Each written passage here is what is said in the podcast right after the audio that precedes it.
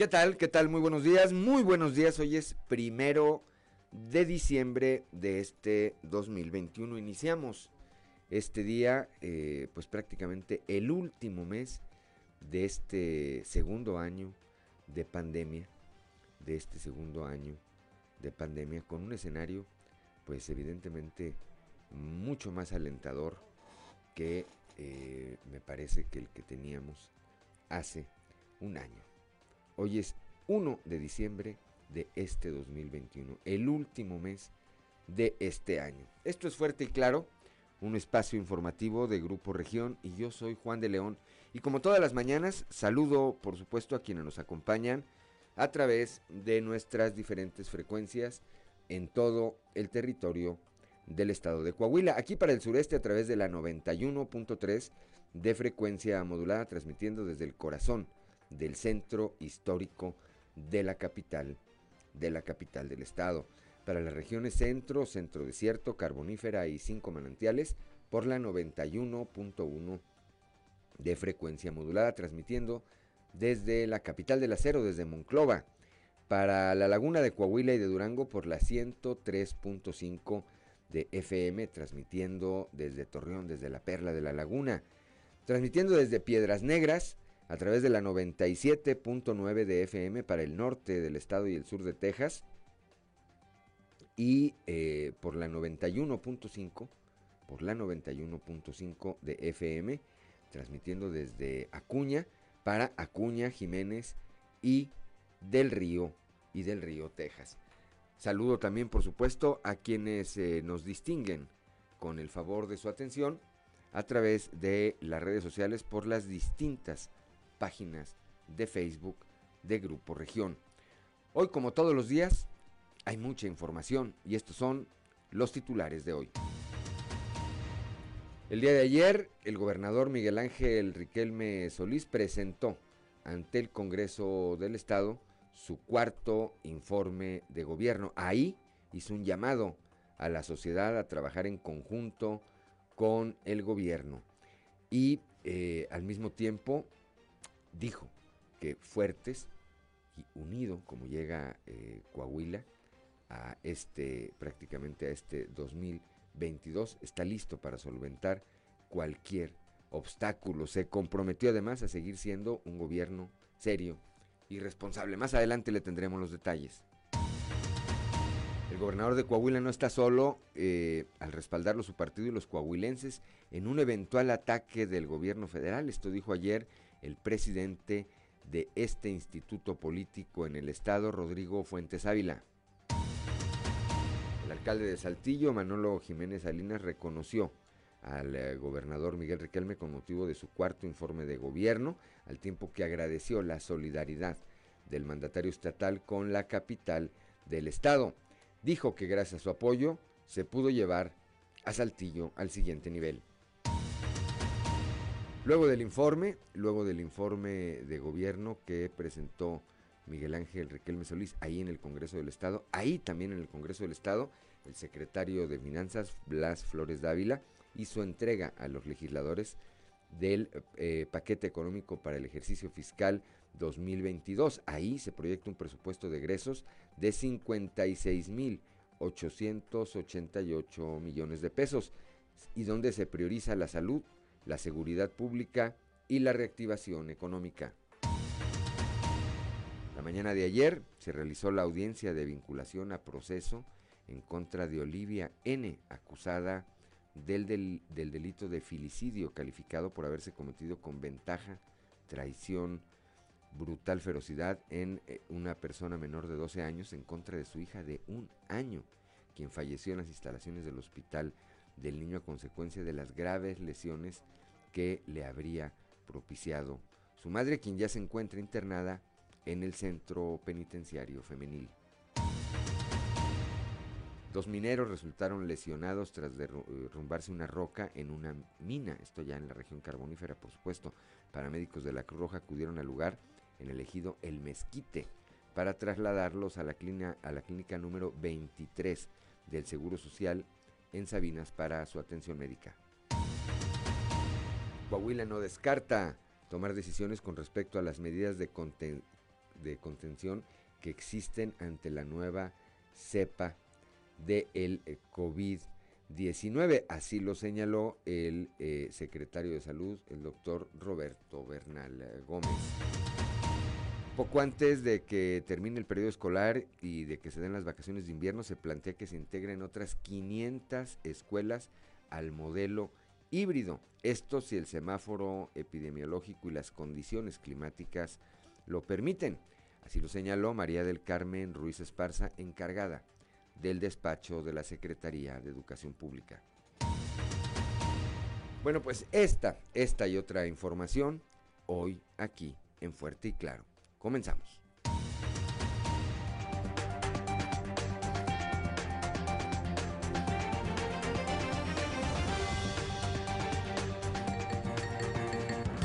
Esto es Fuerte y Claro. Transmitiendo para todo Coahuila. Fuerte y Claro. Las noticias como son. Con Claudio Linda Morán y Juan de León.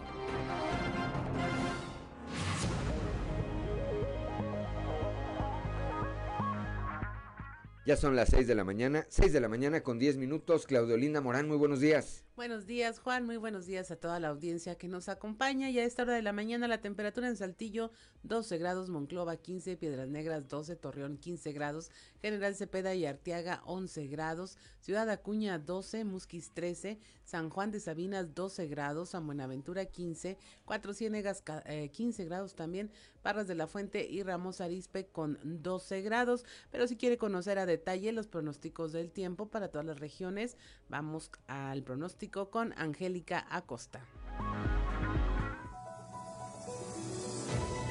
El pronóstico del tiempo con Angélica Acosta.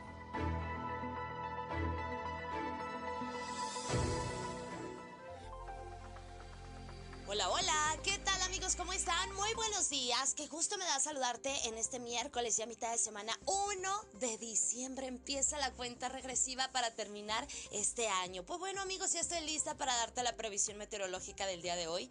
Pon atención. Saltillo, muy buenos días. Máxima de 17 grados. Espera que marque el termómetro el día de hoy. Mínima de 11. Durante el día vamos a tener periodo de nubes y sol.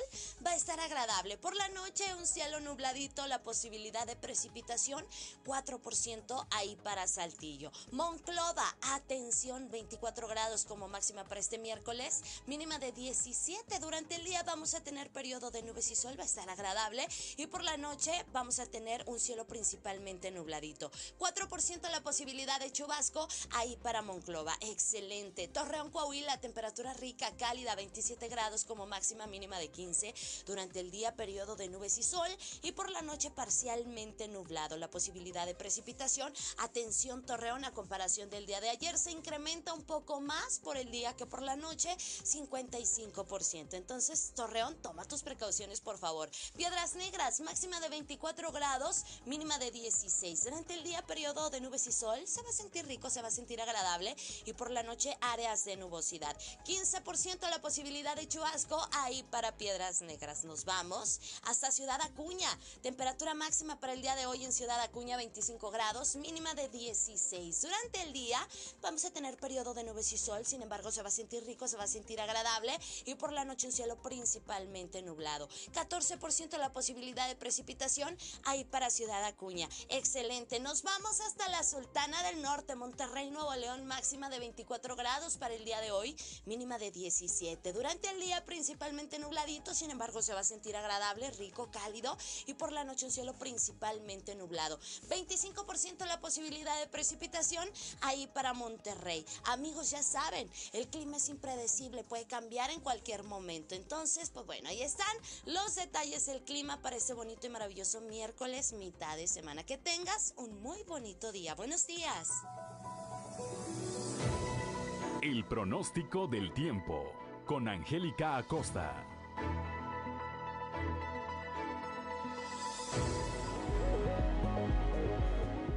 Son las 6 de la mañana, 6 de la mañana con 14 minutos, que no se le haga tarde. Vamos ahora con Ricardo Guzmán a las efemérides del día.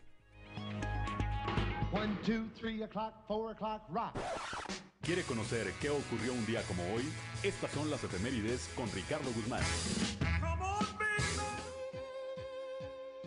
Un día como hoy, pero de 1876, ante el derrocamiento del presidente Lerdo de Tejada, hicieron su entrada triunfal a Saltillo las fuerzas vencedoras del Plan de Tuxtepec. También, el 1 de diciembre pero de 1888, Piedras Negras fue elevada a la categoría de ciudad con el nombre de Ciudad Porfirio Díaz, en honor al entonces presidente de la República.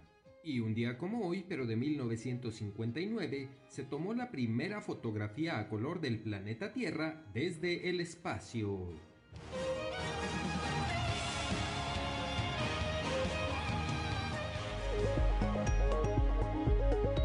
Son las 6 de la mañana, 6 de la mañana con 15 minutos antes de ir con Claudio Linda Moral, eh, Morán al Santoral. El día de hoy le mando un saludo a Lolita de Castro, allá hasta el bello, glorioso y progresivo, a Totonilco de Tula Hidalgo, mi compañera de secretaria, ¿verdad? Gracias, gracias por acompañarnos a través de las redes sociales, Lolita. Espero saludarte antes de que termine este año allá por esas tierras. Ahora sí, Claudio Linda Morán, Santoral del día de hoy. Hoy se celebra quienes llevan por nombre Eligio, Natalia, Simón y Sireneo. Sireneo. Eligio es el patrono de los joyeros y por extensión de los herreros. Eligio, Hugo Eligio Villaseñor, ¿te acuerdas de él? Mm. Compañero de la carrera de nosotros, de Reynosa, Tamaulipas, tu paisano. No me acuerdo. Hugo Eligio Villaseñor. Ese día no fui, se me hace. Ese día no fuiste, ese año no fui, ese semestre no estuvo en la escuela, dice Claudia. Este, ¿quién más? Decías Natalia, Natalia Cepeda en Saldúa, le mandamos un saludo. Le mandamos un saludo. Natalia Magregor, la esposa de eh, Miguel Willock, también le mandamos un saludo, por supuesto. Y a quienes, eh, todos los que tengan algo que celebrar el día de hoy, felicidades. Y pues festejen. Ya es miércoles, ya se vale, además ya es diciembre. Y además ayer fue quincena. Bueno, hay motivos de sobra. Para celebrar son las 6 de la mañana con 16 minutos. Vamos rápidamente con Noé Santoyo al mundo de los deportes. Resumen Estadio con Noé Santoyo.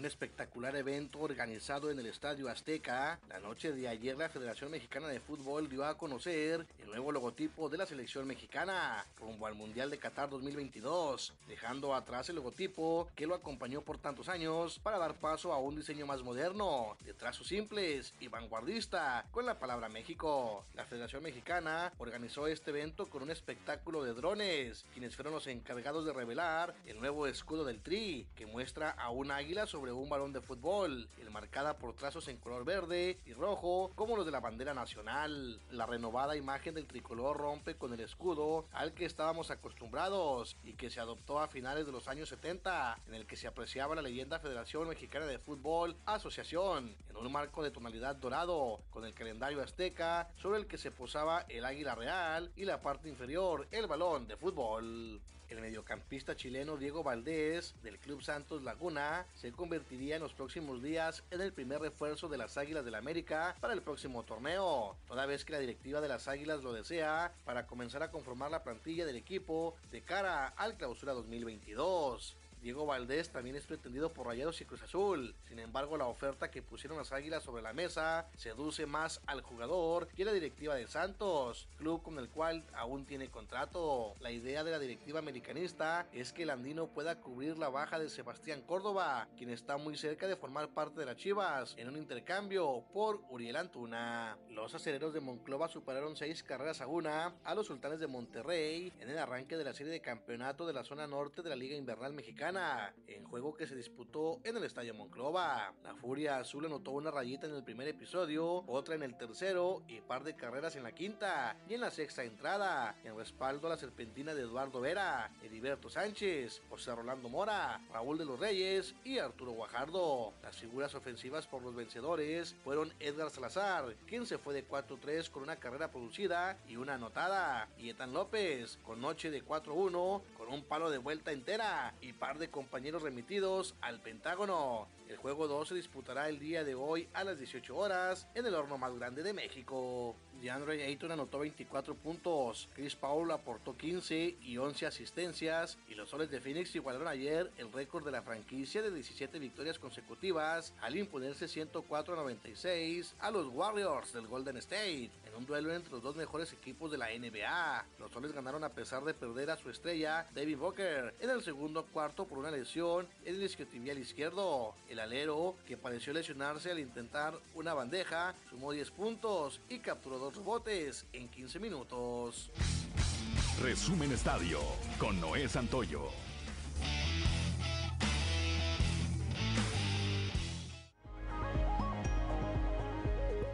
Ya son las 6 de la mañana, 6 de la mañana con 20 minutos. Yo soy Juan de León y estamos aquí en Fuerte y Claro.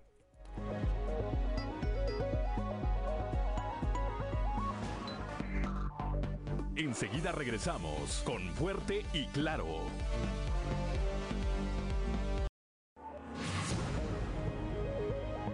Son las 6 de la mañana, 6 de la mañana con 23 minutos. Rápidamente la cotización, peso dólar y luego el resumen de la información nacional, Claudelinda Morán. Hoy miércoles primero de diciembre, el tipo de cambio promedio del dólar en México es de 21 pesos con 32 centavos a la compra, 21 pesos a la venta, 21 con 64. Pasando al resumen de la información nacional, un tribunal en Estados Unidos da tres años de prisión a Emma Coronel, esposa de El Chapo Guzmán, de Joaquín El Chapo Guzmán. Fue condenada el martes por la justicia de Estados Unidos a tres años de prisión por su participación en el cártel de Sinaloa. La Organización Mundial de la Salud aconseja no viajar a mayores de 60 años y personas vulnerables, esto debido a eh, la nueva variante Omicron de COVID considerada como preocupante. Un apagón por la caída de dos torres afecta a San Luis Potosí y Querétaro. Eh, aquí, bueno, se afectó y se dejó sin energía a más de 119 mil usuarios de la Comisión Federal de Electricidad en 13 municipios de la región Huasteca. La CFE aseguró que el incidente fue resultado de que sujetos no identificados derrumbaron dos torres de alta tensión. Y en Teotihuacán cae un globo aerostático y deja nueve lesionados. Realizaba un vuelo en las inmediaciones de la zona arqueológica cuando se, se precipitó a tierra tras registrar una presunta falla. El accidente, bueno, se dio entre las pirámides del Sol y la Luna y de acuerdo con informes de seguridad el operador de la empresa Volare no pudo controlar el aparato tras detectar una supuesta falla en una bolsa de aire cuando se encontraban a varios metros de altura. Y hasta aquí la información nacional.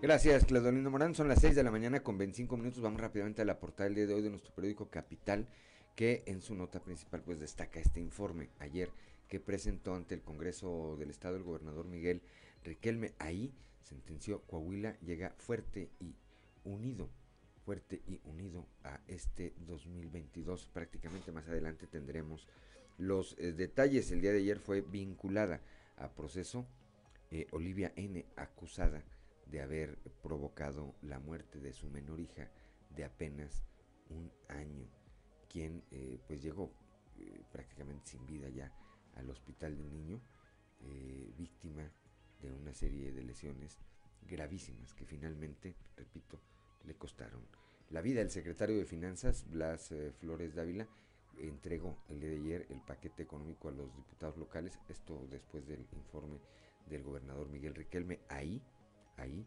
eh, se proyecta un presupuesto de egresos de 56.888 millones de pesos con tres prioridades, seguridad pública, salud y reactivación económica. El alcalde de Saltillo, eh, Manolo Jiménez, reconoció el apoyo que durante estos cuatro años le ha dado a la capital del estado el gobernador Miguel Riquelme. Gracias a esto, dice Manolo Jiménez, Saltillo está ya en el siguiente nivel. Son las 6 de la mañana, 6 de la mañana con 26 minutos. Vamos ahora a nuestra columna en los pasillos.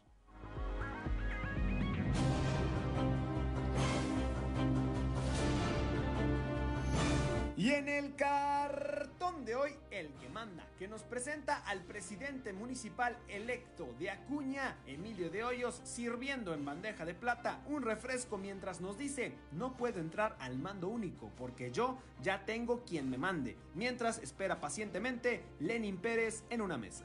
De 10 le fueron las cosas ayer al gobernador Miguel Riquelme en el marco de su cuarto informe de actividades, en el que, además de resaltar los rubros ya comentados, dejó en claro el buen estado de las finanzas y además la fuerza y unidad en las que Coahuila avanza al desarrollo.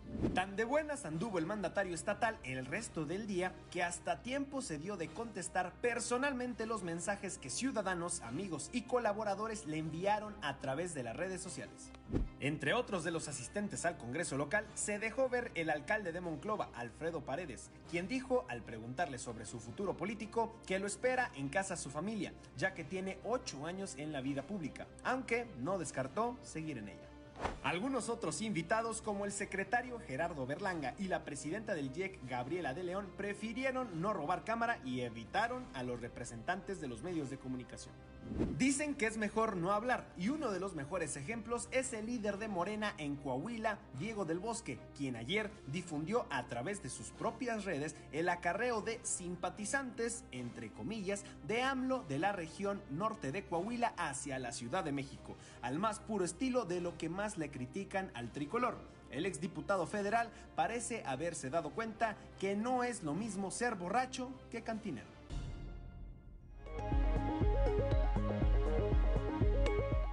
Son las 6 de la mañana, 6 de la mañana con 29 minutos. La caricatura de GR el día de hoy, si no tiene desperdicio, Emilio ellos dice, no, yo no quiero entrar al mando único, pues ya tengo quien me mande. Pues a él lo manda Lenin Pérez Rivera, ¿verdad? Es el, el, el alcalde sin nombramiento allá en el eh, municipio de Acuña. Joel Roberto Garza Padilla desde Ciudad Frontera dice, bienvenido diciembre, Frontera Coahuila presente. Gracias, Joel Roberto.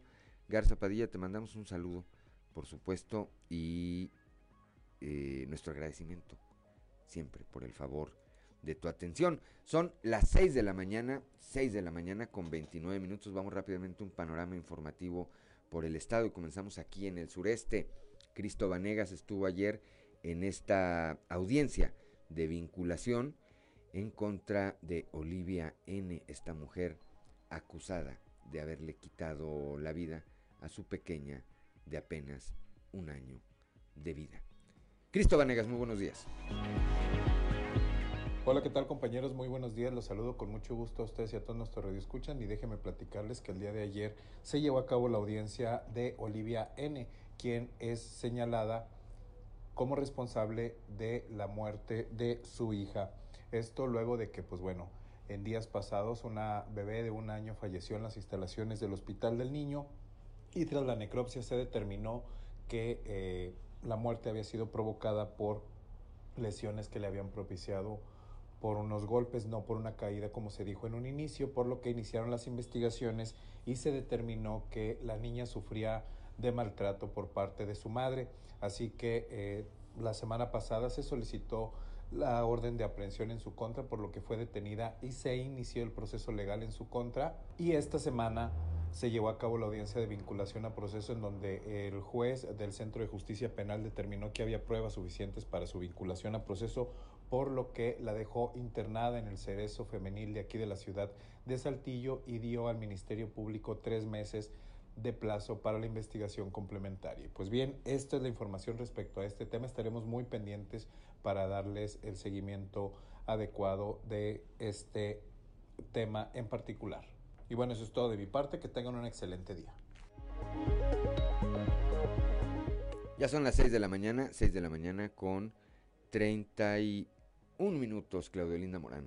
Allá en la región carbonífera, dos mineros resultaron lesionados por un accidente. La información con nuestro compañero Moisés Santiago.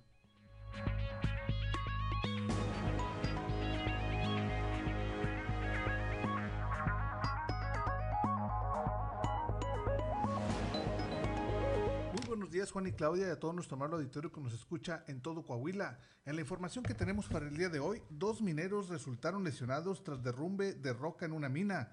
Paramédicos de la Cruz Roja acudieron al lugar en el ejido El Mezquite. Así lo dio a conocer Lidia Velázquez Aguilar, paramédico de la Benemérita institución. Esto es lo que nos comenta.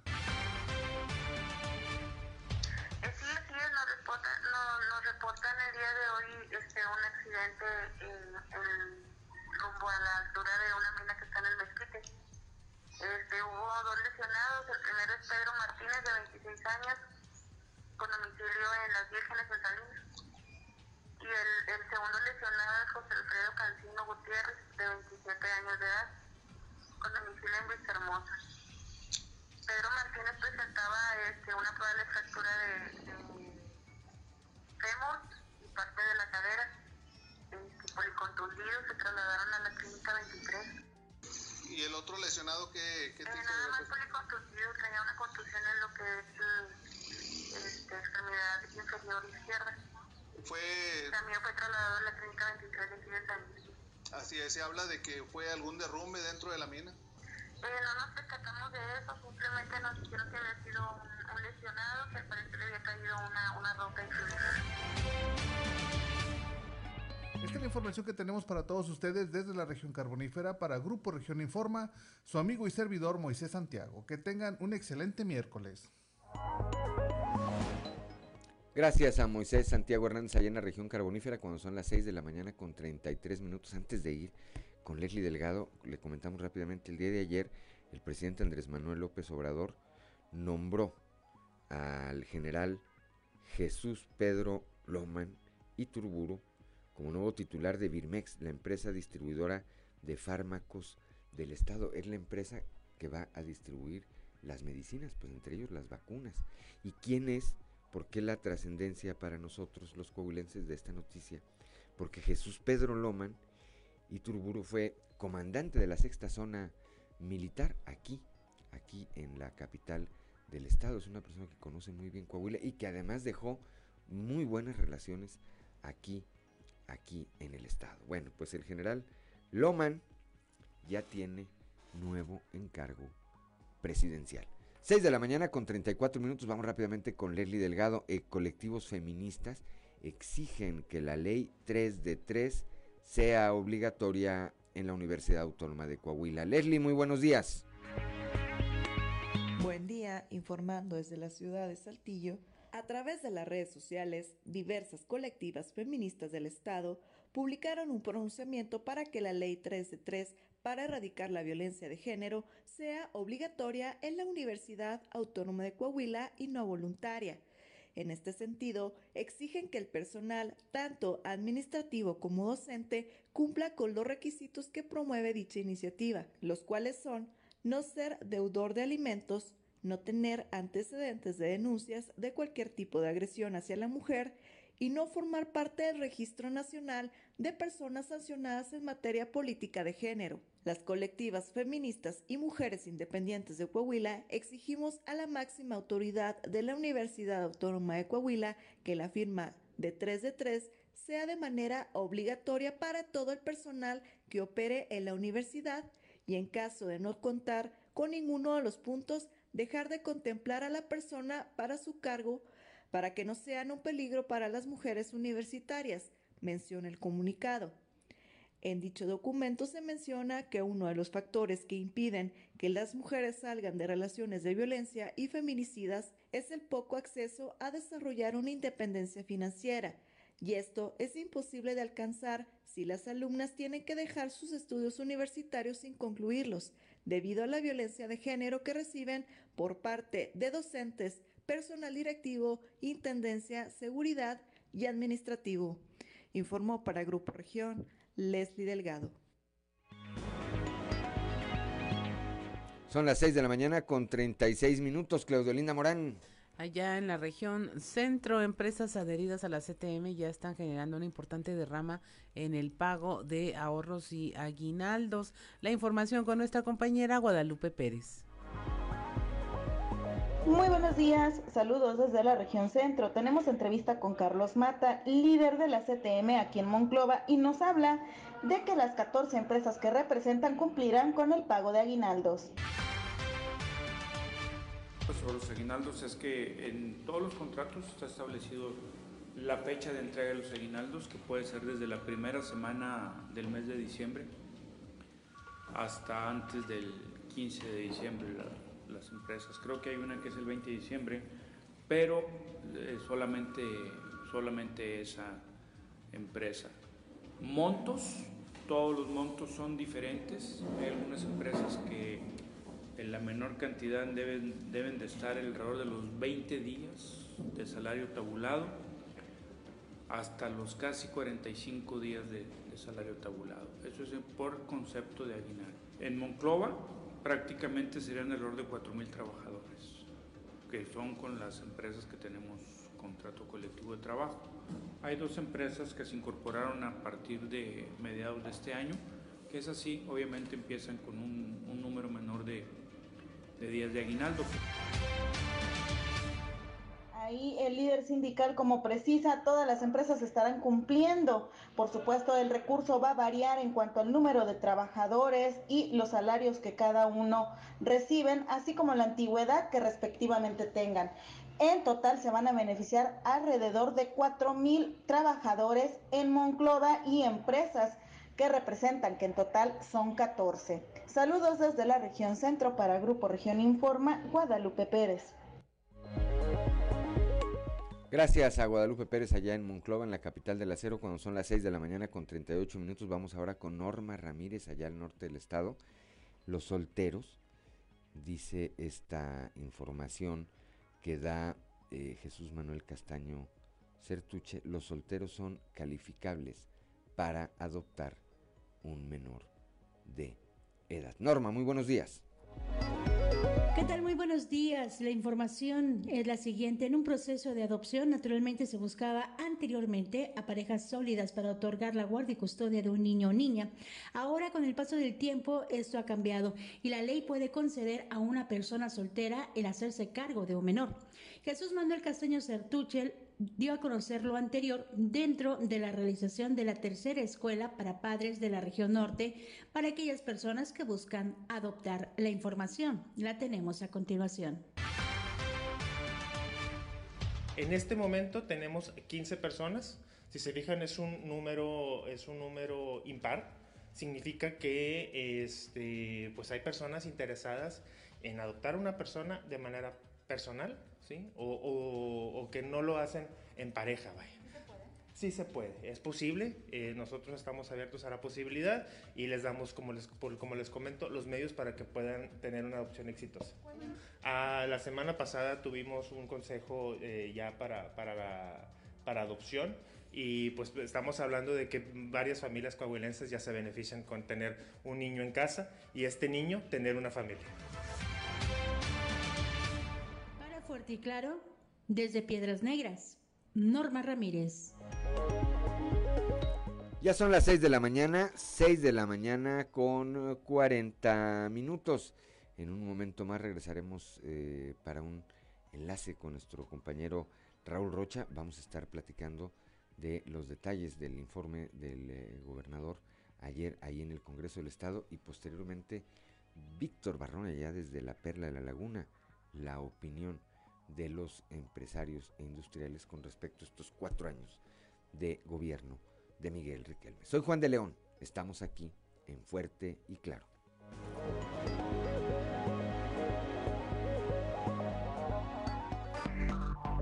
Enseguida regresamos con Fuerte y Claro.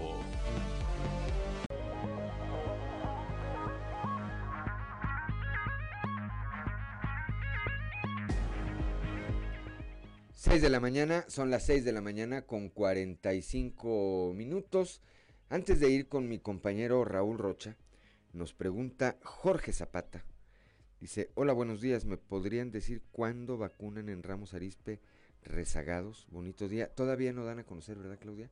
La Secretaría del Bienestar, eh, Jorge Zapata, además de que te agradecemos el favor de tu atención, por supuesto, la Secretaría del Bienestar todavía no eh, emite alguna comunicación al eh, respecto. Mira, deja rápidamente, rápidamente vamos a consultar aquí la, página.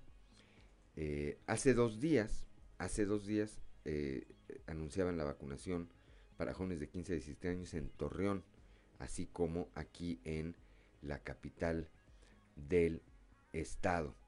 Pero Ramos Arispe todavía no emiten. Te... Nos comprometemos, por supuesto, a que apenas, a que apenas den a conocer de manera oficial esta información, por supuesto que la vamos a compartir contigo y con todo el auditorio. Ya está Raúl Rocha, nuestro compañero, reportero que ayer estuvo en eh, el Congreso del Estado, ahí en el informe, en el cuarto informe de gobierno de Miguel Riquelme.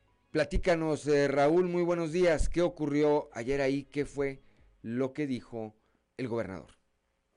Hola, ¿qué tal, Juan? Buenos días. Eh, sí, el día de ayer el gobernador Miguel Ángel Riquelme Solís rindió su cuarto informe de resultados, donde invitó a la sociedad eh, a trabajar eh, en unidad para solventar cualquier obstáculo, además de que se comprometió a seguir siendo un gobierno serio y responsable.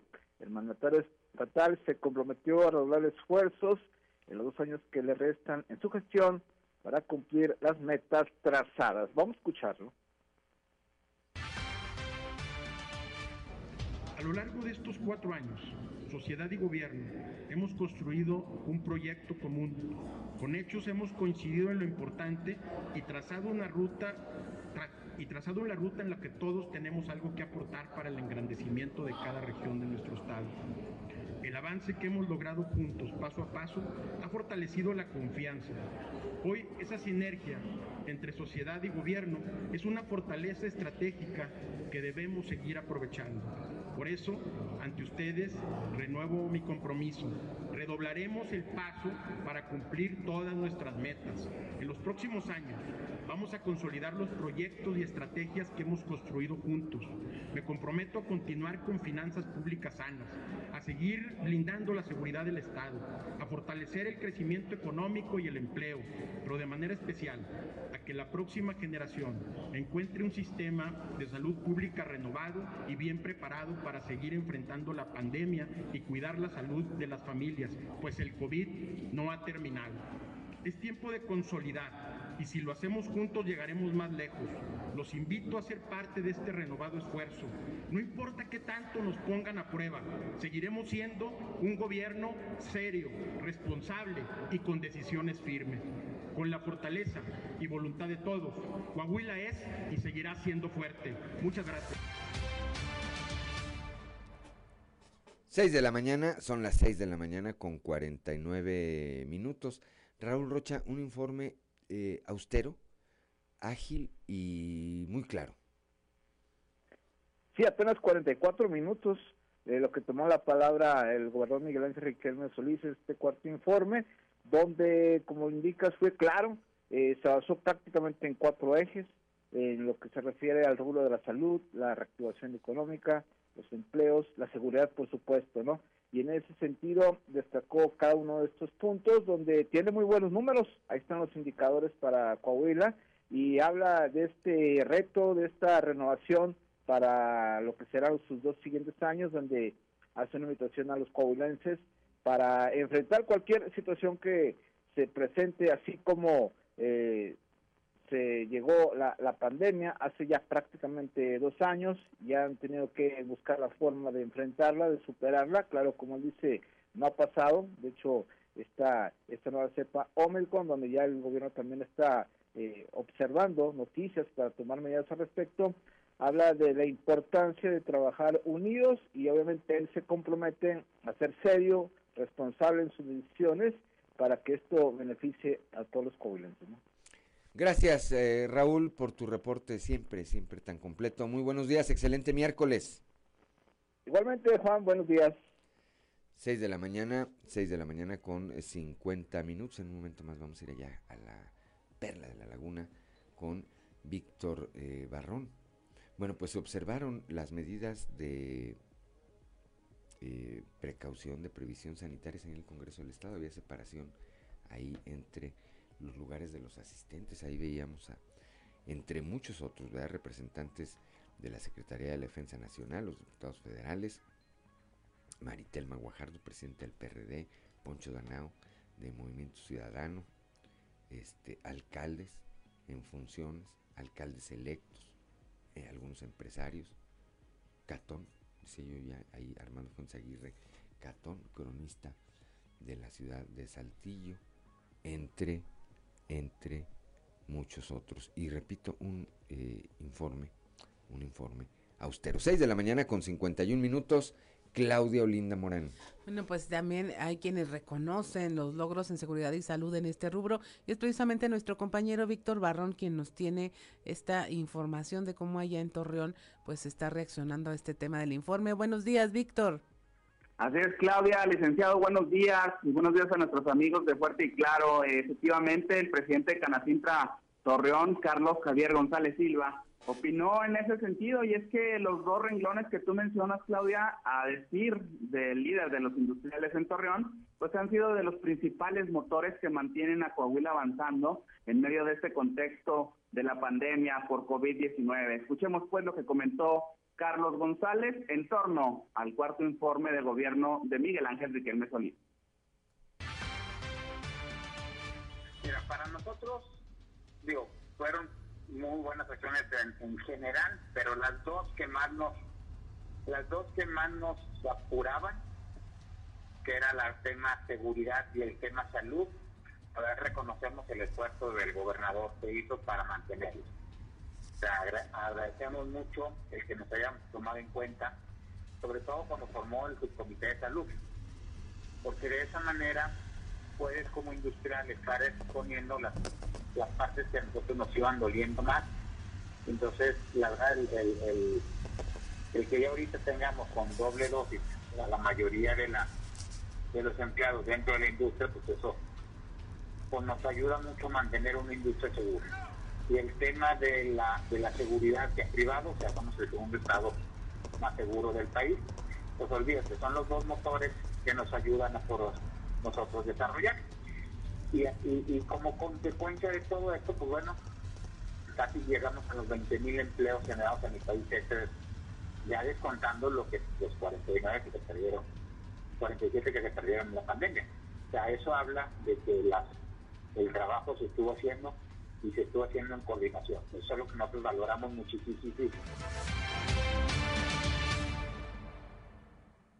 6 de la mañana con 53 minutos, así es, Víctor, y pues eh, es un sector importante el que se está pronunciando al respecto ahí. A mí fíjate que lo que me gustó fue del informe fue la economía de palabras y cómo finalmente viene a ser no un informe de sorpresa, sino algo que la, ciudadanía y los industriales y los sectores ya sabíamos, porque todo el año, eh, particularmente en todos los dos años que van de, de pandemia, pues ha habido una comunicación más cercana y directa con el gobierno estatal.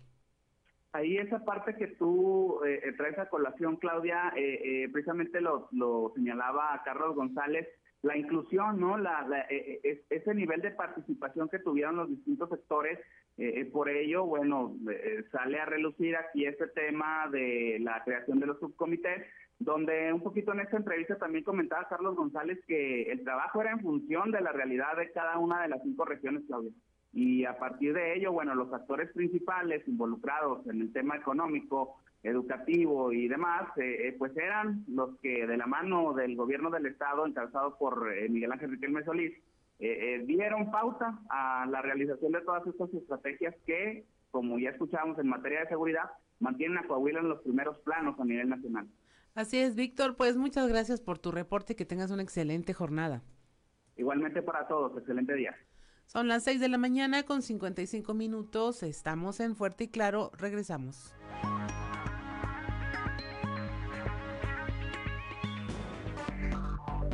Enseguida regresamos con Fuerte y Claro. Ya son las 6 de la mañana, 6 de la mañana con 59 minutos, que no se le haga tarde. Y repetimos, hoy es primero de diciembre de este 2021. Ya se fue el 2021, ¿verdad? Un año, pues complejo, Claudio Linda Auditorio, porque fue nuestro segundo año de pandemia. Eh, el segundo año en el que vimos a mucha gente, lamentablemente, irse a causa de esta enfermedad y por algunas otras eh, razones, eh, por supuesto, pero particularmente me refiero a lo que tiene que ver con el COVID-19. Han sido dos años de muchas pérdidas, de muchas pérdidas, dos años complicados. Vamos a hacer un esfuerzo por cerrar bien, bien a quienes hasta, por lo menos hasta hoy nos ha tocado quedarnos, pues por cerrar bien este 2021, ¿verdad? Ya el despertarse todos los días, Claudio Auditorio, ya es por sí mismo una bendición. Así es, Juan, y pues bueno, tú lo dices, dos años difíciles. Eh, esperemos que este año sea de reconciliación, de reencuentros también, eh, y que pueda darse pues esa magia que tiene la, la época, ¿no? Las fechas. Pues sí, esto sería en la, en la lógica, ¿verdad? En, la teoría, en la práctica, luego eh, parece que es bastante complejo, ¿no? Pero bueno, vamos, vamos, vamos a continuar con la información. Siete de la mañana con un minuto. El gobernador de Coahuila no está solo, dijo, dijo ayer el presidente de su partido, Rodrigo Fuentes Ávila. Y esto lo señaló particularmente refiriéndose al hecho de que pudiera venir una ofensiva del gobierno federal en contra de el gobierno de Coahuila. Escuchemos.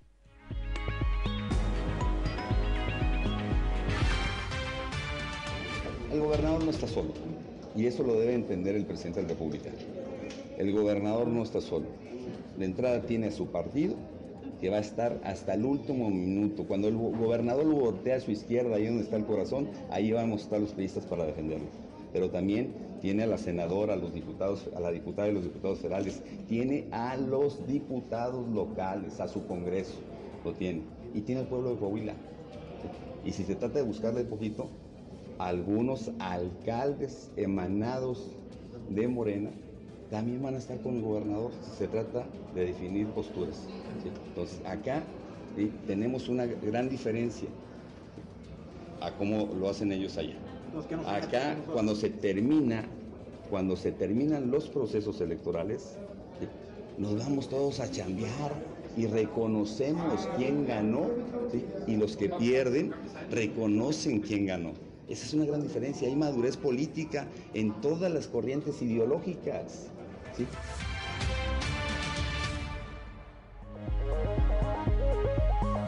Son las 7 de la mañana, 7 de la mañana con 3 minutos. Me llama la atención eh, la segunda parte de esta declaración de Rodrigo Fuentes. Dice, ¿va a estar su partido? Pues sí, por supuesto, ¿verdad? Pero dice, van a estar también algunos alcaldes, algunos de Morena. Dice, ¿quién será? Se refiere a Claudio Bres, a Roberto Piña, a Tania Flores, a Emilio de Hoyos. ¿A quién se estaría refiriendo ¿A quién se estaría refiriendo Rodrigo Fuentes Ávila? Le vamos a preguntar. Le vamos a preguntar y mañana le platicamos. Siete de la mañana con tres minutos, Claudio Linda Morán. El bajo nivel de contagios que actualmente registra la entidad es resultado del adecuado manejo de la pandemia que fue impulsado por el gobernador Miguel Riquelme. Así opinó Guillermo Martínez Ávila, presidente de la Cámara Nacional de la Industria Restaurantera en Torreón.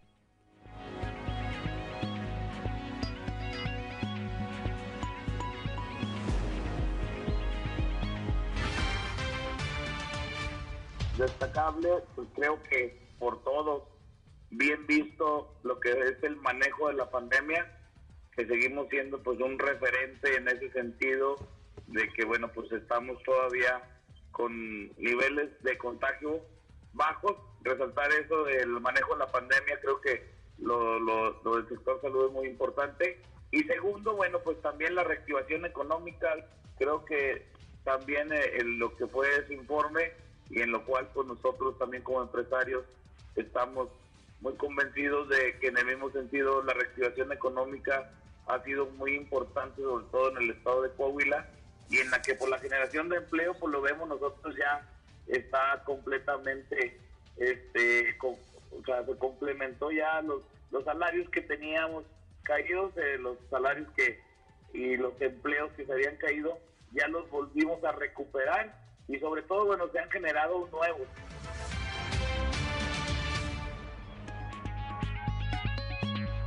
Son las 7 de la mañana, 7 de la mañana con 5 minutos. El presidente de la Cámara de Comercio en Torreón, Mariano Serna Muñoz, señala que la inversión de recursos eh, propios fue clave en la estrategia de salud.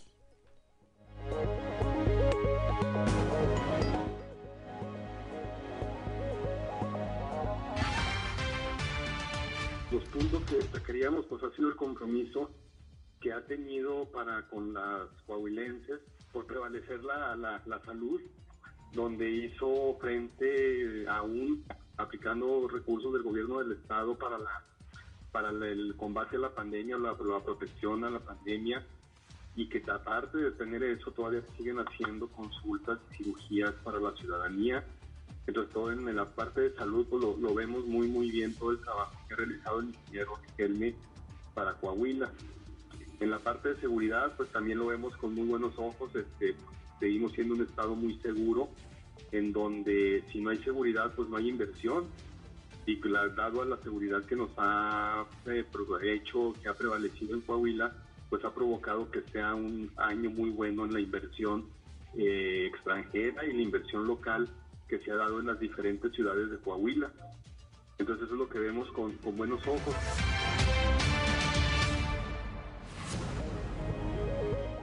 Son las 7 de la mañana, 7 de la mañana con 6 eh, minutos, Claudio Linda Morán. La alcaldesa de Musquis, Luisa Alejandro Santos Cadena, reconoció también la labor que se ha realizado en la administración estatal a lo largo de cuatro años de trabajo, donde dice la seguridad y la salud fueron una prioridad. Musquis en particular se vio beneficiado como un pueblo mágico, puesto que se logró reactivar la economía tras una lucha constante para fortalecer a todos los rubros.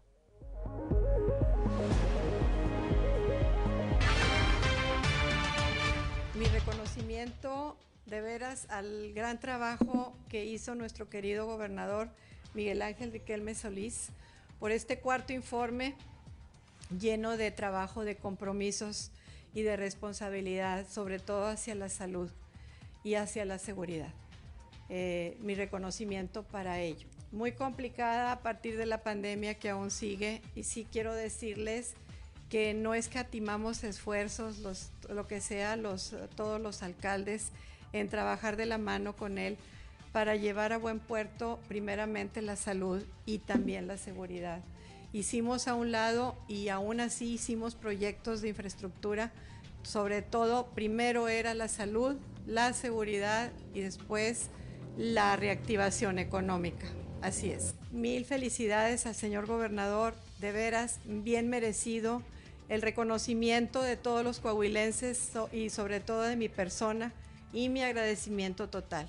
Que Dios me lo bendiga.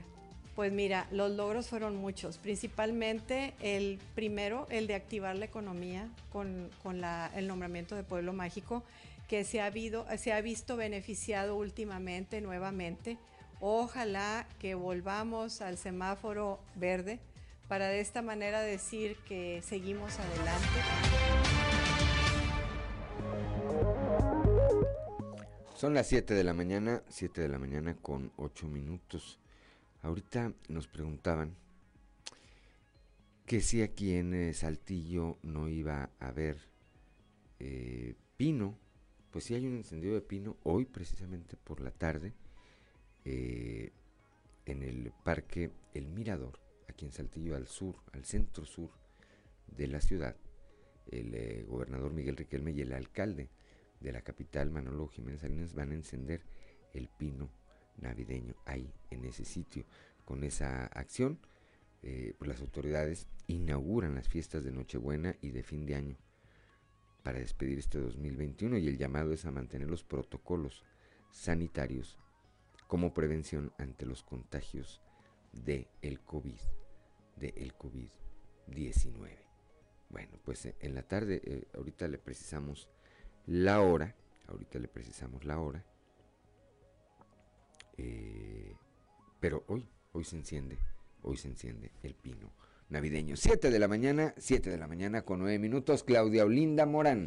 Pues eh, en estos momentos, vamos, tenemos ya en la línea María Guadalupe Caro Ángulo, es representante de la Asociación de Padres de Familia y eh, queremos platicar con ella precisamente porque uno de los rubros más importantes dentro de la administración pública es la educación. Entonces queremos hablar eh, con ella de este balance que se pudiera hacer a estas alturas del año en donde estamos en medio de escuelas que ya se reactivaron, otras que están aún por reactivarse y otras que anuncian ya el regreso a clases presenciales el próximo enero. Buenos días, María Guadalupe. ¿Qué tal? Muy buenos días, Claudia. Cuéntanos cómo van. Estamos viendo que traen mucho trabajo. Eh, han visto muy cuenta, cuesta arriba algunos temas. Han tenido que enfrentarse a cosas que, que para ni el caso en medio de esta pandemia, como el tema de, de los libros de texto, pero que le han entrado eh, como unión de padres de familia a todos estos temas. ¿Qué has visto y cuál sería tu balance a estas alturas del año? Pues sí, mira, hemos estado observando muy de cerca el ciclo escolar. Aquí en Coahuila eh, vamos bien, casi todas las escuelas han regresado a clases presenciales y este hemos tenido reporte de muy poquitos casos de contagio y más que nada el contagio viene de fuera, de casa y no se han dado precisamente en las escuelas. Los protocolos han sido este, muy puntuales, los maestros, los directores de las escuelas han seguido muy bien todo este procedimiento y este se, se ha podido manejar muy bien el, regreso a clases. Ahora, en cuanto a la calidad de la educación, veía por ahí un reporte de la propia Unión de Padres de Familia, Unión Nacional de Padres, donde decían que perdimos 1.5 años en promedio en materia educativa solo por eh, el tema de las clases en línea que fueron pues obligadas durante este tiempo. Sí, este, hemos tenido un rezago precisamente porque pues el acceso a, la educación en línea no fue para todos los alumnos, ¿verdad?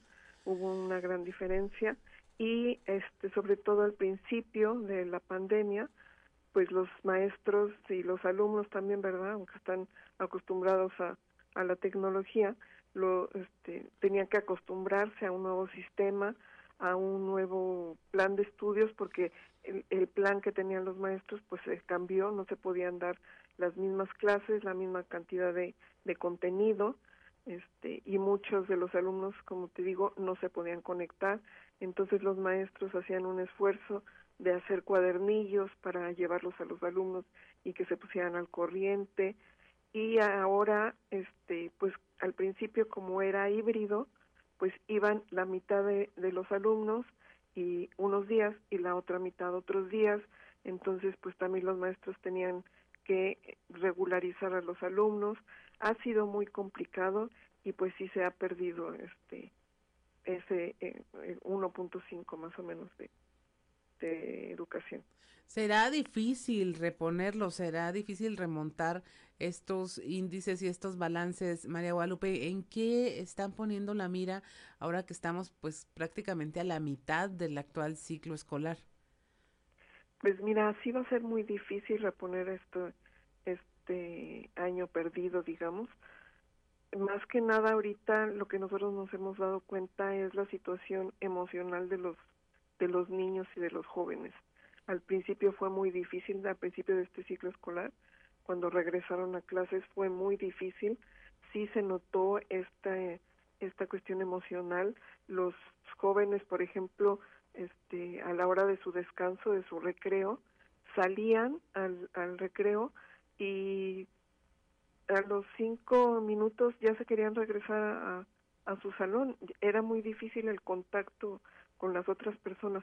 Poco a poco se está regresando también a esta normalidad, digamos, pero sí está siendo muy difícil. Y esta situación emocional es la que ahorita los maestros son, es a lo que le están dedicando más tiempo y pues no tanto a los contenidos, porque si no cubrimos esta parte emocional, los alumnos no van a poder este, comprender los contenidos completamente bien, ¿verdad? Y si hay esta conciencia, María Guadalupe Caro, te, lo pregunto porque muchos maestros están desesperados en las aulas de ver alumnos poco reactivos o que no participan o que no tienen interés o como dices tú que al, al menor descuido pues ya están en el celular de vuelta eh, metidos en las pantallas.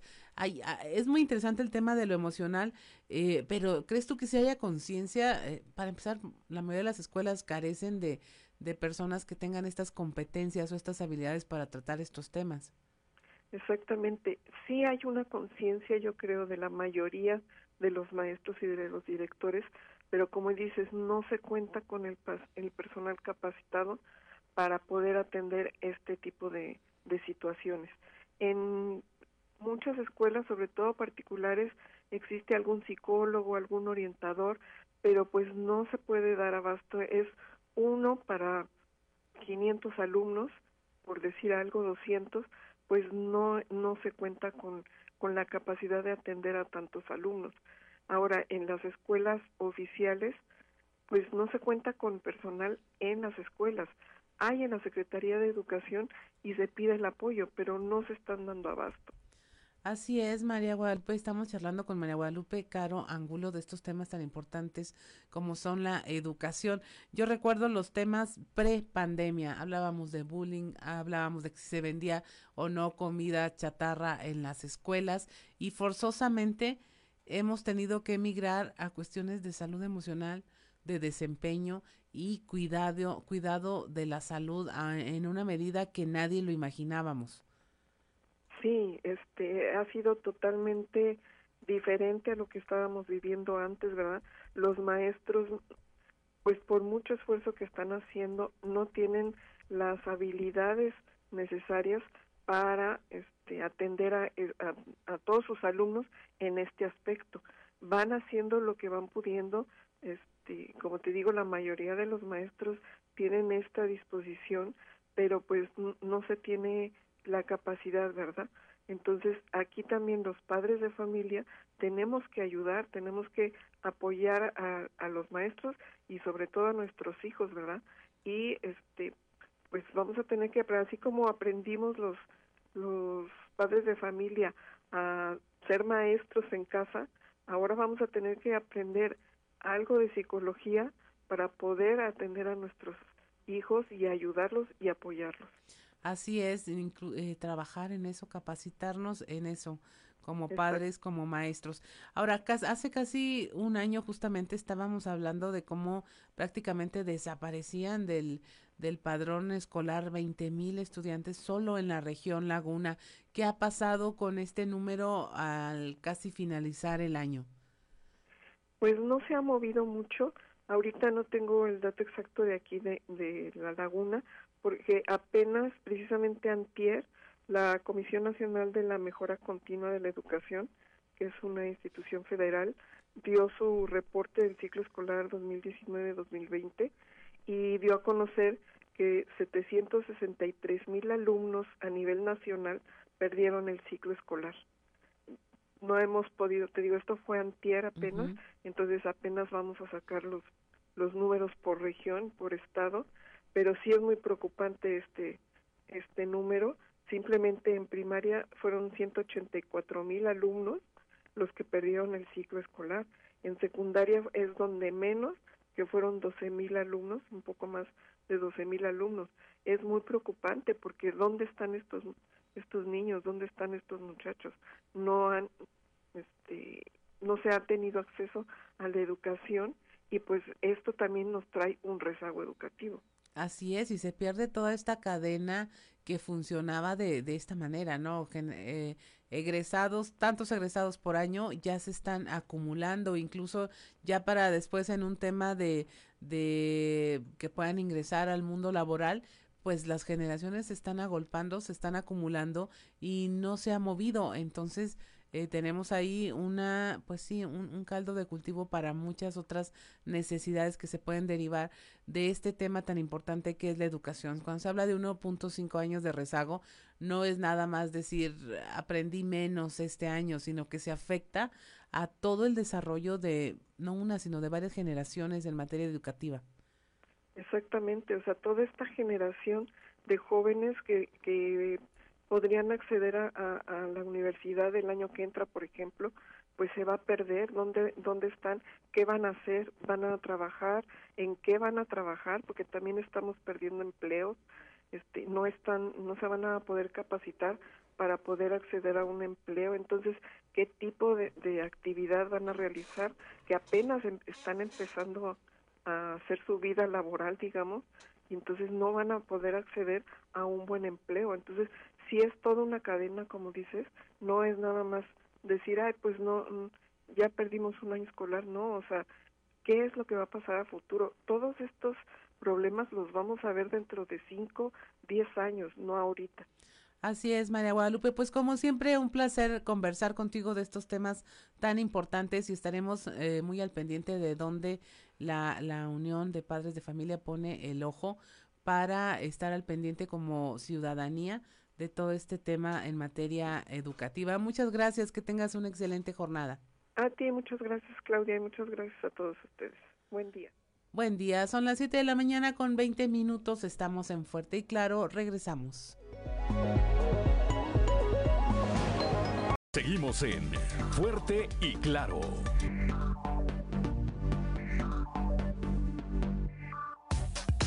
Trizas y Trazos con Antonio Zamora.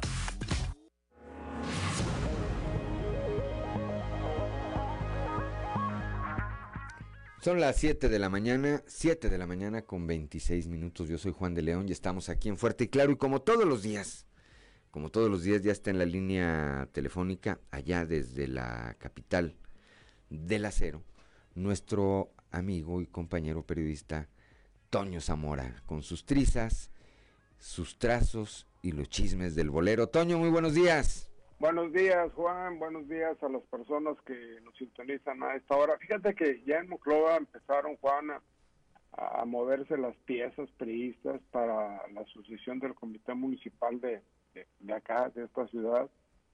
Y podemos adelantar que, existe una terna. Eh, uno no quiere nada, le preguntas y dice que no, que no quiere nada. El otro es conocido por sus malas amistades y el tercero, desde Rapazuelo, soñó dirigir los destinos del tricolor. Bueno, pues eh, toda su vida ha estado ahí en las filas del PRI, ¿no? Entonces aspira a dirigir los destinos. Pero a ver qué, qué sucede. Eh, Oye, Toño, pero ponle, si no les pones nombre, cuando menos apellido, Toño, para que el auditorio más o menos sepa por dónde va a chisquear la bala. ¿Qué te ¿Eh? parece si mañana los nombres? Ándale, ándale, me parece bien. Luego, este, también mañana comentarte quién es el tormo personaje que es el que realizó eh, o quién es el que se está movilizando. Y digo tormo personaje, me refiero a, desde el punto de vista de la política, ¿no? Porque eh, a lo mejor con decirte lo que te voy a decir, vas a decir, perdón, ya mucho, ya fue mucho decir, vas a suponer quién es. A ver. Eh, es alguien que perdió como coordinador electoral todos los municipios de la región centro. Entonces, este, yo creo que ya te vas a poder eh, imaginar quién es el que pretende, quién es el que quiere eh, poner ahí liderazgo en el PRI de Moclova. No es Armando Castro, ¿ah? tú lo dijiste, no yo. Sí, ese mero. bueno, salió salió en el obituario, salió aquí en, el, en, las, ¿cómo se llaman? Las referencias políticas ese nombre. Sí, Ajá. Sí, sí, sí, eh, eh, él, es, él es el que quiere poner ahí, o sea, y, ojalá en el PRI entienda, Juan, que, que el horno no está para bollos, que la próxima elección es difícil y, con personajes de, de, este tamaño, pues este, yo creo que no le va a ir, cuando menos, no tan bien como lo pretende el Partido Revolucionario Institucional. Pero a ver, ¿cuánto tiene que no gane el PRI en Moncloa, Toño? Tiene Gerardo García tres años, luego la, una de dos, una de Alfredo Paredes y luego la de tres años, ahí son dos. De Alfredo Paredes, sí. Ajá, y, son cuatro. Y luego ahora la de la, de eh, la del doctor Mario Dávila. Mario Dávila, sí. Pues sí, es una elección muy compleja. Sí, sí, sí, y eh, va a ser muy compleja la próxima elección. Este, Ahora, la, la, pregunta, ¿sí, ¿sí hay PRI en Monclova todavía, Toño? Ese es, yo, yo quisiera empezar preguntando eso. Si hay priistas en Monclova. Sí hay priistas, claro que sí hay, hay, pero el problema es de que quienes manejan el partido, quienes hacen eh, los movimientos, pues no miren un poquito para abajo, ¿no? Y tal vez este personaje que te menciono es de ese estilo, que, que toda su vida ha trabajado para el PRI, pero pero nunca nunca se le ha visto que esté un poquito más allá que fue regidor hace como 30 años. Este, y pero es de la gente trabajadora del Partido Revolucionario Institucional. Hay hay gente buena dentro del PRI, Juan, sí, definitivamente que hay gente buena. Hay gente que trabaja, hay gente que tiene no sé, años y años trabajando yendo a las colonias y demás, pero cuando lo mencionas, por ejemplo, personajes como el doctor Armando Castro, dicen, uff, otra vez. Y ese es el problema, ¿no? De que a, veces eh, el PRI estatal se deja llevar por, por, por los grandes, o, cómo se le llama la, la onda política dentro. Por la nomenclatura. Ah, pues sí, sí. Así le decía Salinas, ¿no? Sí, por la nomenclatura priista, ¿no? Entonces yo creo que hay muchos que ya, eh, pues no sé, que te garanticen, él, Jorge Williamson, y ahí te vas. Este, de que, Jorge Williamson votó hasta en contra en la elección pasada. Uh, qué la canción. Y, al subir las boletas... a ver, Fernando de la Fuente, ¿todavía es del PRI? Fernando... Fernando Fuente es del PRI, es del PAN, ahora es de Morena en Frontera, e, es de todos lados. Se le invita a las reuniones del PRI. Politeísta. ¿Mande? Es politeísta. E, es politeísta. Tiene, tiene muchos dioses. Sí, fíjate, que sí, está buena esa onda, politeísta. Me gusta eh, esa cosa de, que tiene muchos dioses. No tienen partido aborrecido. No tiene partido aborrecido, sí. Y el chavo también, su hijo Carlos, pues también ahí está metido en la, en la grilla, ¿no? Con el PAN, en Muclova, Empresario. en Frontera. Y ahí van, ahí van. Pues interesante el análisis, Toño. Mañana habrá que conocer los nombres de los otros personajes que mencionas. A ver, y a ver, pues a ver a quién le toca ahí. Relevar a Beto Medina, ¿verdad? Sí, al, al profe Beto Medina. Eh, te voy a adelantar uno, el que no quiere nada. Ándale, a ver. Eh, Ricardo Saldívar. Ricardo Saldívar. El diputado local le pregunta, si le preguntas, dice, a mí me, a mí me apuntó Armando, yo no quiero nada. Nada. con él. Así las cosas. Bueno, nos queda uno pendiente para mañana. Dos pendientes. Dos pendientes, ¿sale? Órale, pues, hasta mañana. Un abrazo, Toño Zamora, ya está la capital del acero en Monclova, en Monclova, 7 de la mañana con 32 minutos. Claudio Linda Morán. Continuando con la información, el alcalde de Saltillo, Manolo Jiménez Salinas, felicitó al gobernador Miguel Riquelme con motivo del cuarto informe de gobierno, agradeció la solidaridad eh, con la ciudad de Saltillo, asegurando que gracias a su apoyo se pudo llevar a la capital de Coahuila al siguiente nivel. También felicitó al gobernador por las grandes acciones que ha realizado en materia de infraestructura, educación, salud, desarrollo social, economía y turismo, entre otras que han logrado posicionar a Coahuila como un estado fuerte.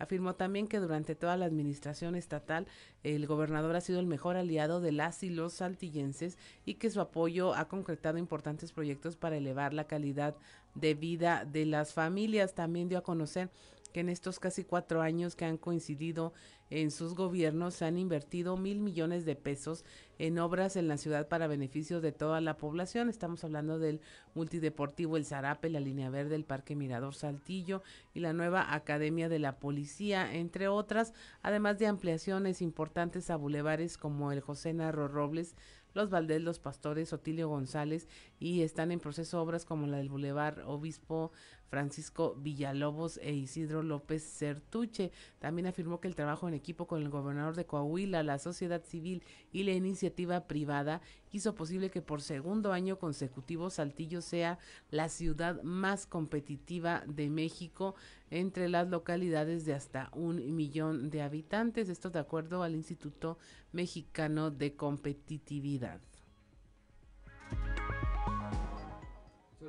Eh, son las 7 de la mañana, 7 de la mañana con 34 minutos. Evaluará la Secretaría de Salud en el Estado estrategias ante la nueva cepa del COVID-19. Esto lo señala el doctor Roberto Bernal Gómez, titular de esta dependencia. Estamos en espera de las más recientes investigaciones. Cada hora estamos recibiendo las noticias y de acuerdo a esto vamos a tomar las medidas pertinentes. Yo le diré al señor gobernador lo que, lo que el equipo de científicos piensa. Todavía no hay ninguna definitiva, aparentemente es menos grave que las que, tenemos. Acuérdense que domina la delta. La delta es la que tiene mayor dominancia en el país, en el estado. Es, es una variante que responde a las vacunas, que responde a las medidas de contención. La nueva variante aparentemente va a ser más contagiosa, sin embargo estamos en estudio de esto. Las medidas definitivas las tomaremos en cuanto tengamos más información. Pero No descartamos que tengamos que tomar medidas más importantes. ¿La cuarta ola podría...? Todo depende, todo depende de lo que los científicos del mundo digan. El día de ahora se reúnen los siete más importantes en salud y van a tomar decisiones y van a hacer público a todo el mundo los, las conclusiones de esto. Entonces estamos muy atentos a eso y sobre esa base nosotros platicaremos con el gobernador y le diremos lo que, De- lo que, de lo que esta conduce cuarentena- desde el punto de vista médico. Son las 7 de la mañana, 7 de la mañana con 36 minutos, Claudelinda Morán. Para antes de que acabe el periodo escolar y que se den las vacaciones de invierno, se plantea que se integran otras 500 escuelas al modelo híbrido. Esto si el semáforo epidemiológico y las condiciones del clima lo permiten, así lo señaló María del Carmen Ruiz, encargada del despacho de la Secretaría de Educación. Nosotros estamos planteando, a- plantearemos a la comisión de otras cerca de 500 escuelas para incorporarse ah, antes de que concluya el periodo escolar. No el lunes. Eh, pues si hay junta el lunes, el lunes, el lunes lo, lo queremos plantear, sí. Hoy precisamente tenemos una reunión con todos los eh, diferentes secciones sindicales para tomar ese acuerdo y luego ya presentar. Eh, Justamente es lo que vamos a ver ahorita en la reunión de las 2 de la tarde. Este, vamos a revisar eh, qué ajustes podemos hacer al protocolo a los niños y a las niñas pues del clima, sobre todo en la región del norte. Vamos a revisarlo ahorita con todas las sugerencias que nos hicieron los expertos de la Secretaría de Salud. Esto no lo inventamos nosotros ni se nos ocurrió. Es con, la, con el apoyo de ellos, las sugerencias de ellos y trataremos de presentar eh, el mejor de los escenarios para que los niños y las niñas puedan estar sin riesgo de su salud en un salón de clases. Son las 7 de la mañana, 7 de la mañana con 37 minutos. Escuchamos a la eh, maestra María del Carmen Ruiz Esparza, encargada del despacho de la Secretaría de Educación. Se dice que a lo mejor con el arranque del año podría ser ya nombrada oficialmente como titular de la Secretaría de Educación. Ella llegó en eh, sustitución ante la ausencia del profesor Higinio González Calderón, fallecido, fallecido hace algunas eh, semanas. Ayer, por cierto, el gobernador eh, Miguel Riquelme, en el marco de su cuarto informe de gobierno, hizo un reconocimiento merecidísimo, por supuesto, a la memoria, a la trayectoria de Higinio González Calderón, del profesor Higinio González Calderón. Ahí estaba presente su familia en el Congreso local. 7 de la mañana con 38 minutos, el rector de la Universidad Autónoma de Coahuila, el ingeniero Salvador Hernández Vélez, indicó que la matrícula universitaria de jóvenes de 15 a 17 años es de aproximadamente 7 mil estudiantes, a los cuales se les invitó a acudir a vacunarse contra el COVID-19 en la jornada dirigida a este sector. Supone que ya, que ya, empezó, ya empezó también la convocatoria. Y la opinión pues está excelente que se vacune porque nosotros tenemos estudiantes menores de 18 años en las prepas. Y entonces los estudiantes pues requieren justamente de esta vacuna. Eso es muy importante. ¿Cuántos estarán vacunando de esta población de la universidad? Más o menos debe ser, cuando menos en la Autónoma de Coahuila, unos 6 mil estudiantes. 7 mil más o menos estudiantes. Sí, sí, de las prepas, porque las prepas tenemos en total 10 mil 500 y muchos de ellos ya son menores de 18 Hay años. tolerancia porque están en periodo de exámenes, tenemos entendido. Ah, sí, sí, claro. Para que se Sí. No, nosotros tenemos que ser muy tolerantes y además no solo tolerantes, sino que estamos obligados a apoyar. Es muy importante que apoyemos todo este proceso para que nuestros estudiantes estén vacunados, porque también está demostrado que si estás vacunado, pues tienes menos posibilidades de enfrentar esta enfermedad de manera grave. Por eso van a exigir el certificado de vacunación en la UAC también? no, nosotros, nosotros no podemos exigir ahorita ese tipo de cuestiones. El problema de la Narro es que en la Narro viene gente de todo el país. Y, la- otra, en la Narro, este, ellos tienen comedores, ellos tienen internado. Las condiciones de los Narros son totalmente diferentes a las nuestras.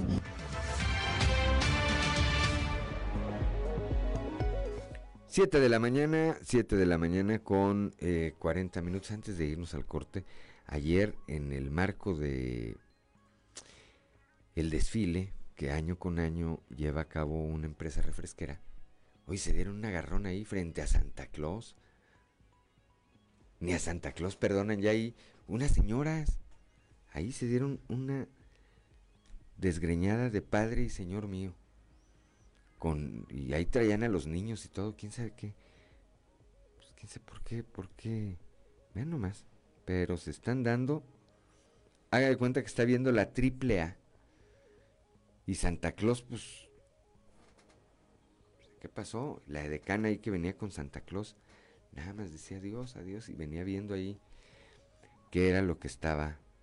qué era lo que estaba pasando. 7 de la mañana, 7 de la mañana con 41 minutos. Estamos en Fuerte y Claro.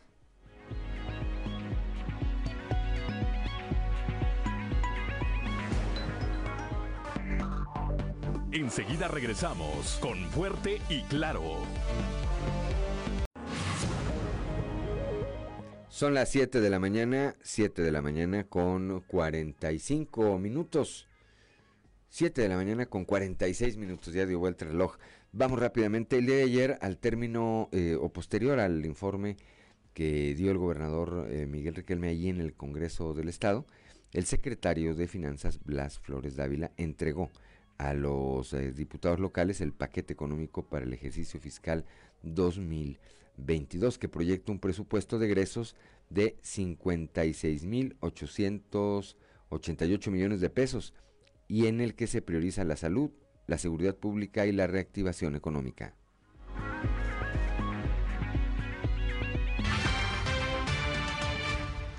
Se propone a su consideración un presupuesto de egresos por 56.888 millones de pesos.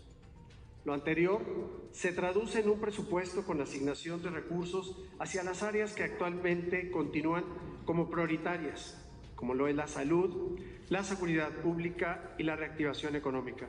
Esto sin desatender los demás rubros y programas sectoriales necesarios para consolidar el crecimiento de las condiciones de bienestar de todas y de todos los coahuilenses. Para el programa de salud se destinarán 3.829 millones, así como 1.697 millones para los programas de asistencia y desarrollo social, lo que permitirá seguir conteniendo la pandemia y permitirá desarrollar acciones permanentes que garanticen el aumento constante y sustentable en la calidad de vida de todos los sectores de la población, como son los programas sociales y la cultura de vida saludable, en el que se continúan otorgando los servicios de salud accesibles para todos, con un trato personalizado y atención de calidad a través de una mejor infraestructura hospitalaria, así como mayores y mejores equipos e insumos médicos para seguir otorgando los servicios de salud modernos, accesible para todas y todos, con un trato personalizado y en atención de calidad. En seguridad pública se destinarán 2.153 millones de pesos.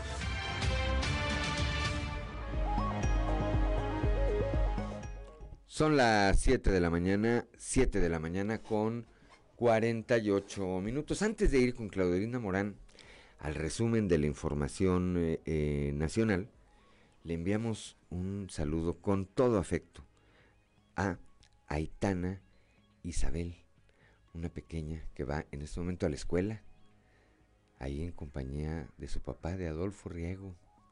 Van a la escuela y pues lo más agradable es que nos van escuchando. Entonces nos mandó un mensaje a Aitana, que si le podíamos mandar un saludo, por supuesto, por supuesto, Aitana. Gracias por el favor de tu atención eh, y pues felicidades, ¿verdad? Por estar yendo a la escuela.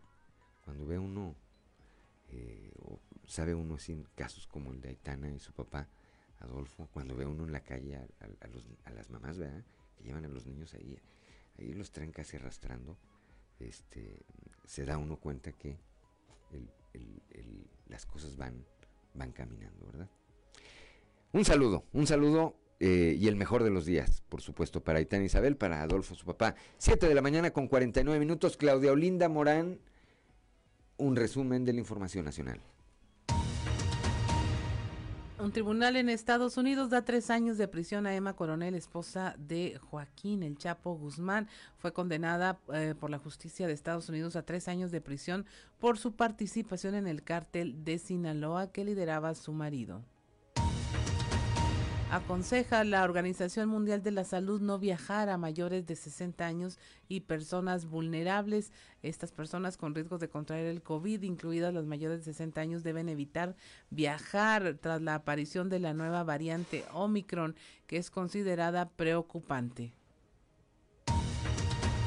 Un apagón por la caída de dos torres afecta a San Luis Potosí y Querétaro.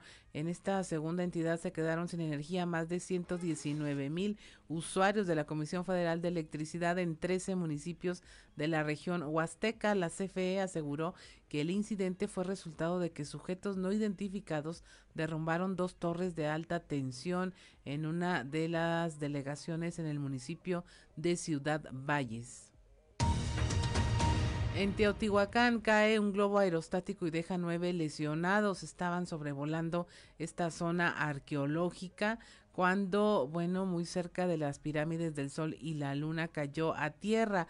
De acuerdo con los informes de seguridad, el operador de la empresa Volare no pudo controlar el aparato tras detectar una falla en una bolsa de aire cuando se encontraban a varios metros de altura, por lo que perdió el control hasta precipitarse a tierra. El percance dejó heridos a cuatro hombres y cinco mujeres, quienes tuvieron que ser trasladados en ambulancias y unidades particulares al hospital regional. Y en Nuevo León proponen sancionar a quien falsifique certificados COVID-19, esto con multas de hasta 26 mil pesos para sancionar a quien falsifique su certificado, esto de acuerdo a una iniciativa de reforma presentada por el Movimiento Ciudadano en el Congreso local. Y hasta aquí la información nacional. Son las 7 de la mañana, 7 de la mañana con 51 minutos. Vamos ahora al mundo del espectáculo, ¿verdad? Al mundo del espectáculo con Ámbar y Lozano.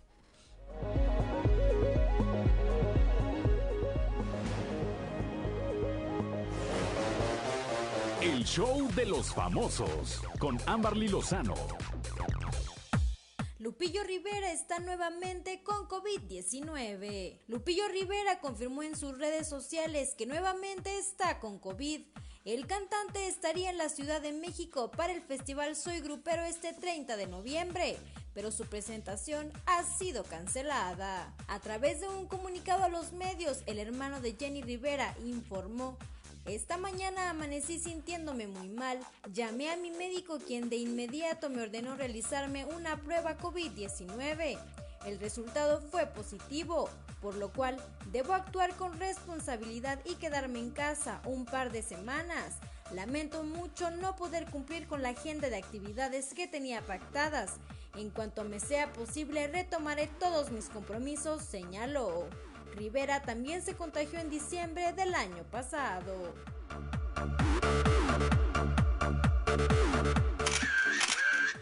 María celebra el primer año de su hija con fotos inéditas del parto. Dulce María y su esposo Paco Álvarez están de fiesta, pues María Paula, la hija que tienen en común, cumplió su primer año de vida.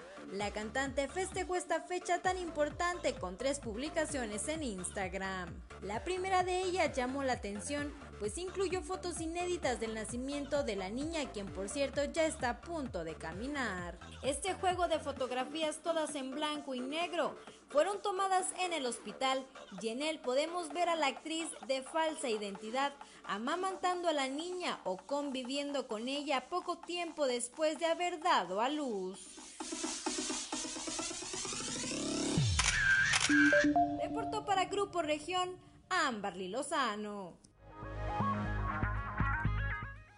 Pues ya son las 7 de la mañana, 7 de la mañana con 54 minutos de este miércoles primero de diciembre del 2021. Prácticamente nos vamos esta mañana ya eh, de miércoles. Gracias por el favor de su compañía desde las 6 y hasta prácticamente las 8, las 8 de la mañana aquí a través de las señales de Grupo Región en todo el territorio del estado. Lo esperamos el día de mañana a partir, repito, de las 6 y hasta las 8 de la mañana aquí en Fuerte y Claro, un espacio informativo de Grupo Región bajo la dirección general de David Aguillón eh, Rosales. Yo soy Juan de León y le deseo que tenga usted no solamente un, un excelente día, que tenga un excelente mes, que cierre, que cerremos, que cerremos con mucho ánimo, con mucha entereza este este 2021, que ya muchos queremos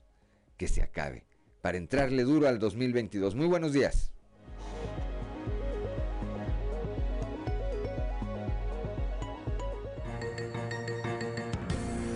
Escuchaste fuerte y claro las noticias como son, transmitiendo para todo Coahuila. Fuerte y claro, con Juan de León. De lunes a viernes a partir de las 6 de la mañana.